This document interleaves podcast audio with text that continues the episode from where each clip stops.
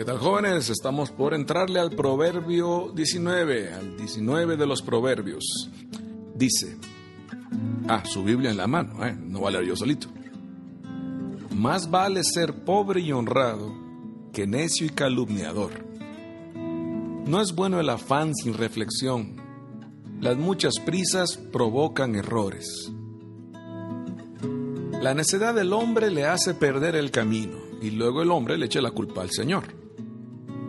La riqueza atrae multitud de amigos, pero el pobre hasta sus amigos pierde.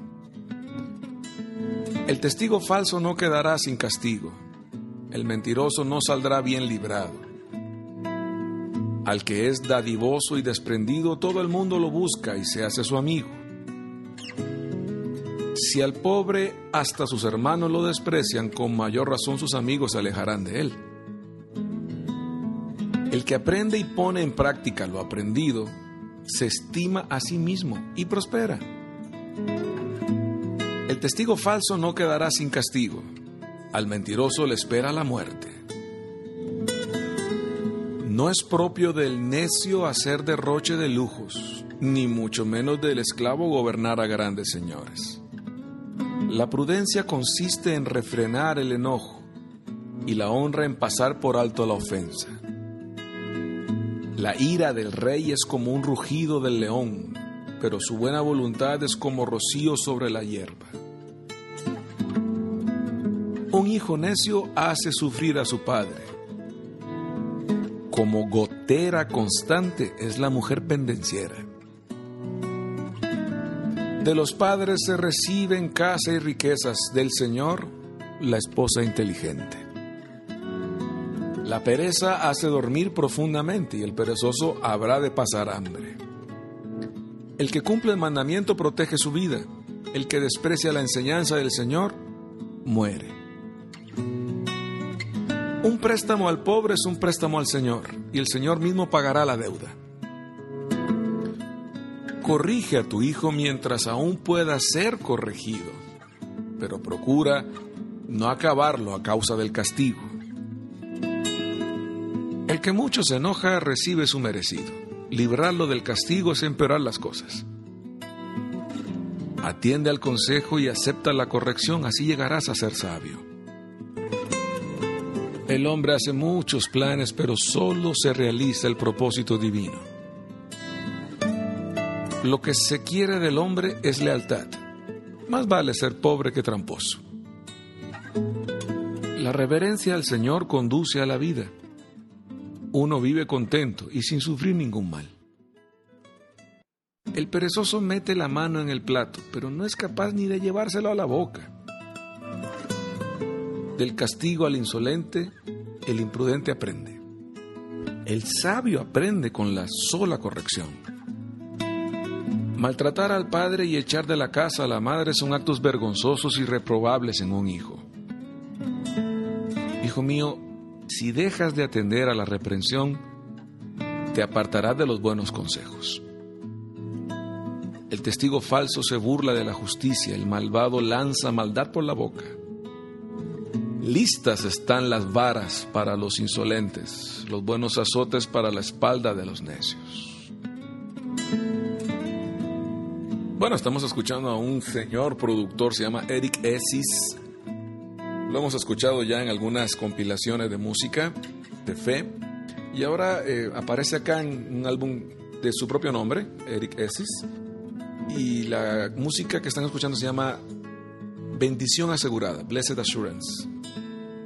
Disfrútenla mucho, es así un trabajo de guitarra muy excepcional, muy limpio, de esos que gusta uno escuchar, porque aparte no es normal la línea de trabajo que hacen. En lo que comentamos el proverbio, seguimos con Eric Essis y su música atrás de nosotros.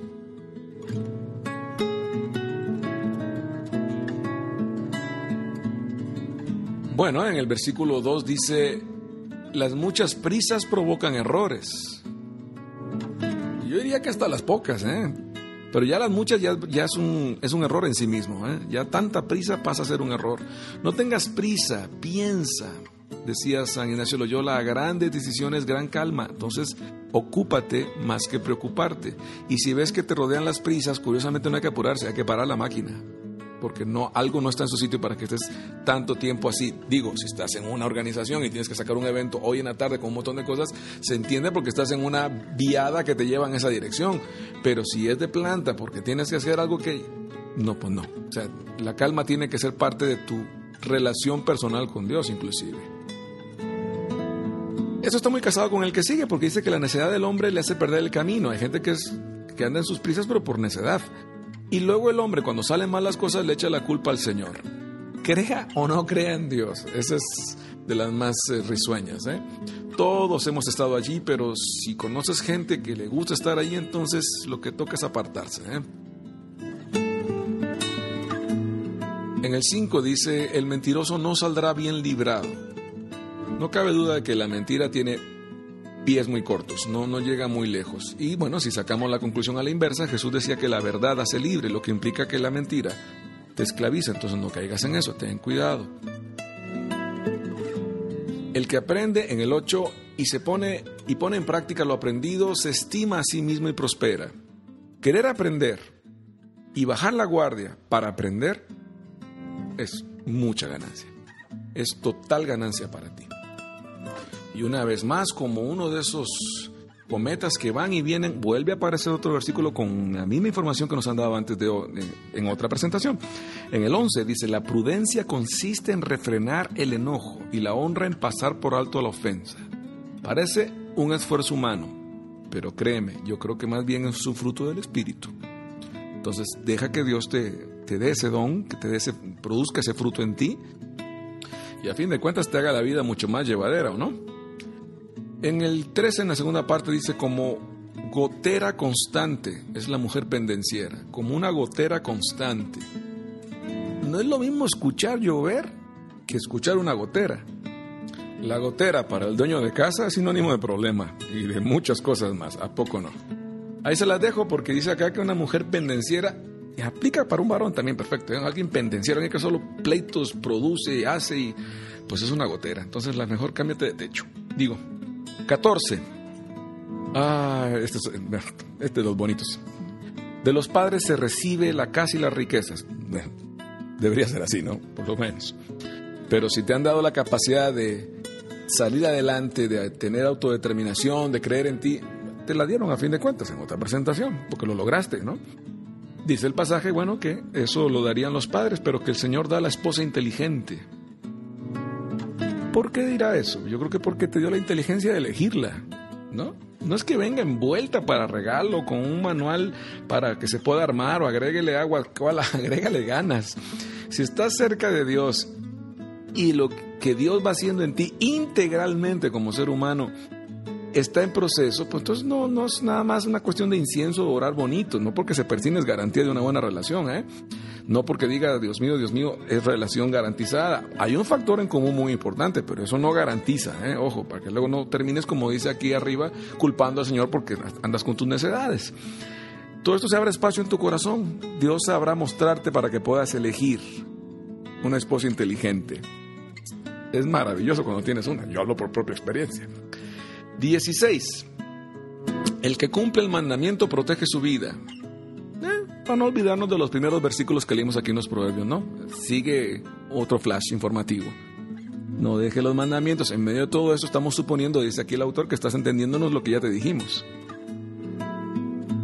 El que presta al pobre, presta al Señor. Y el Señor mismo pagará la deuda. Bueno, como decía un amigo que quiero muchísimo, con que me lo descuente ya sería ganancia. Digámosle préstamo, pero más bien yo creo que es una inversión. Y aprende a hacer esto. Hay mucha necesidad, como dijo Jesús, pobre siempre va a haber. Entonces, más bien fíjate en qué, cómo y de qué forma efectiva puedes colaborar con gente que tiene programas realmente valiosos para ayudar a gente en su desarrollo económico, personal y educacional. Todo eso está incluido. ¿eh? Abre los ojos, no lo dejes para otro día. El 18 es pesado, ¿eh? Corrige a tu hijo mientras aún pueda ser corregido, pero procura, inclusive dicen, no matarlo a causa del castigo. Se vale enojarse, pero no llegas al extremo, como San Pablo lo decía, de sacar de quicio a tus hijos. Corrígelos. No hay mejor edad para hacerlo que cuando ya debes hacerlo, ¿eh? Cuando están chiquitos. Ahorita hay un miedo de corrección, pero está escrito, y aquí lo leímos al principio, que el que ama corrige. Si no lo haces cuando puedes hacerlo, no te quejes, cuando no haya manera de hacerlo. El 19. El que mucho se enoja, recibe su merecido. Dicho y hecho, se vale enojarse, pero si te pasas de la raya, es enfermedad, hay que buscar ayuda. Atiende al consejo y acepta la corrección. Así llegarás a ser sabio y de paso viejo y muy feliz. Eso es maravilloso, ¿a poco no? 21. El hombre hace muchos planes, solo se realiza el propósito divino, no solo lo que Dios dispone, que ya es divino de por sí, pero como no se maneja muchas veces con esa terminología, sino que además Dios busca que se cumpla lo que él pensaba, un propósito divino. Pon tu mirada ahí, todo es para bien, porque Dios interviene, pero hay un plan mayor del que eres parte. Yo sé que no es fácil a veces, pero es muy tranquilizante saberlo. La reverencia al Señor, el 23, conduce a la vida. Uno vive contento y sin sufrir ningún mal. Pasa la prueba. No dice de que no te pasa nada.